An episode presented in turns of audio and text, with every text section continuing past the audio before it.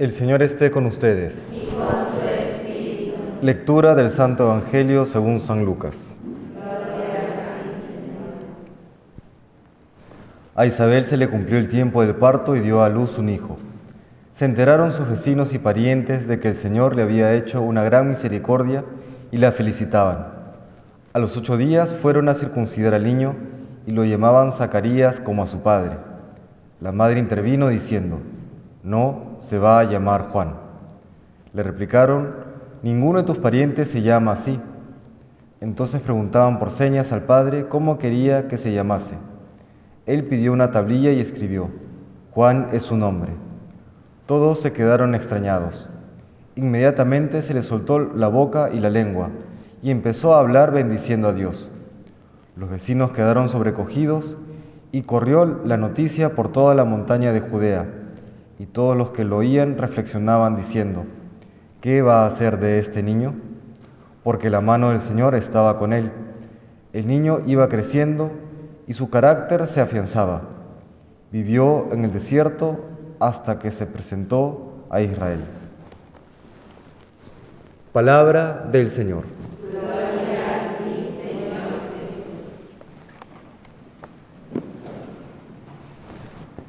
Celebramos hoy la solemnidad del nacimiento de San Juan Bautista.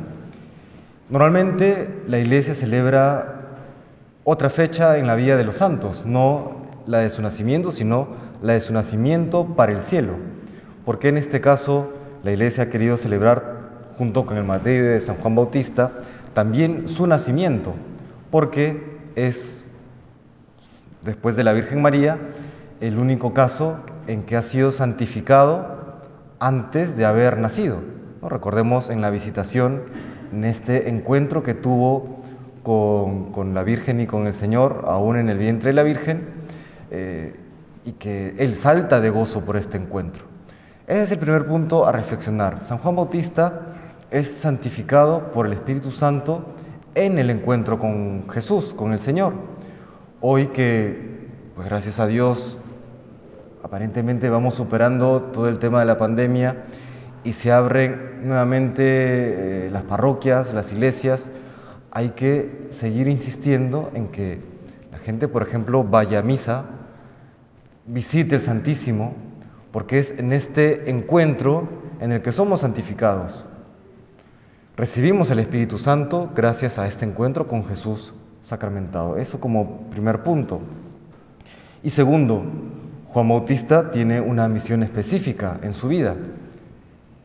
Se prepara muchos años en el desierto con una gran penitencia, una gran ascesis, y luego ya comienza a predicar y a anunciar la venida del Mesías, del Señor.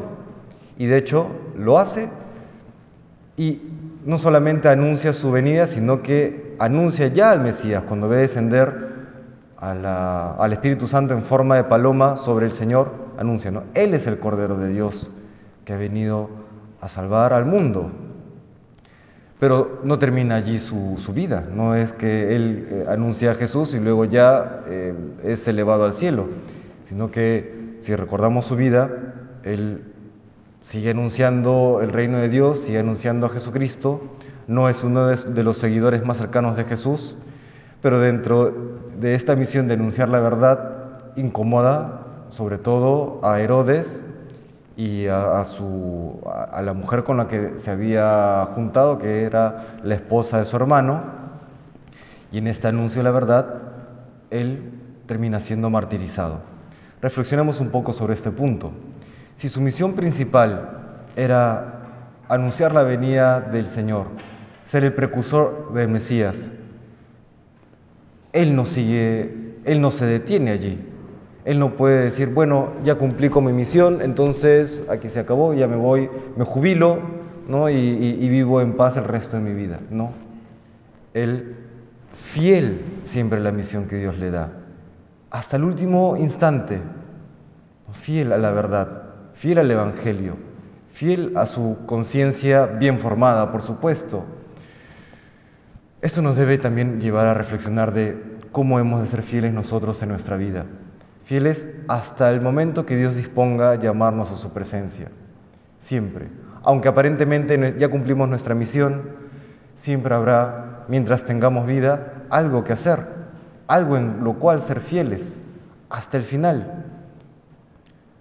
Él, por ser fiel a la verdad de Dios, termina cayendo en lo que hoy sería, desde el punto de vista laicista, un gran pecado, ¿no? Ser políticamente incorrecto, ¿no? incomodar, incluso hasta ofender, cosa que hoy es lo más terrible que uno puede hacer, no ofender a los demás. Pero recordemos que en ese incomodar, en ese incluso correr el riesgo de ofender, está haciendo una, un gran acto de misericordia. El mayor acto de, de misericordia que uno puede realizar con el prójimo, que es invitar a la conversión. Porque imaginémonos que si uno viese a una persona eh, con una venda en los ojos, caminando muy alegremente, brincando hacia el precipicio, si es que nosotros tenemos que correr, incluso abalanzarnos sobre esa persona y tumbarla al suelo con tal que no caiga el precipicio, ¿lo haríamos? Claro que sí.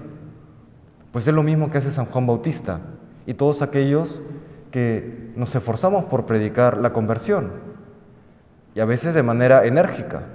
Es ir al encuentro de aquellas personas que sin darse cuenta, muy alegremente, van brincando y cantando hacia su propia condenación. Ese es el mayor acto de caridad, el mayor acto de misericordia que uno puede realizar. Por eso qué terrible cuando se confunde la misericordia con un sentimiento, ¿cómo llamarlo? No sé, de maripositas, ¿no? En que todos tienen que sentirse bien con ellos mismos. No, el mayor acto de misericordia es anunciar la conversión y anunciar la conversión es anunciar la verdad. Con toda la caridad del mundo, por supuesto, adaptándonos también a nivel de comprensión intelectual y a veces moral de la persona, pero anunciar la verdad, anunciar la conversión. Eso es ser fiel hasta el final, eso es ser fiel al Espíritu Santo que obra en nosotros a, a imitación de San Juan Bautista. Le pedimos hoy al Señor estas gracias a través de la intercesión de este gran santo, para que en medio de un mundo cada vez más confundido podamos ser testigos de la verdad. Que el Señor nos bendiga.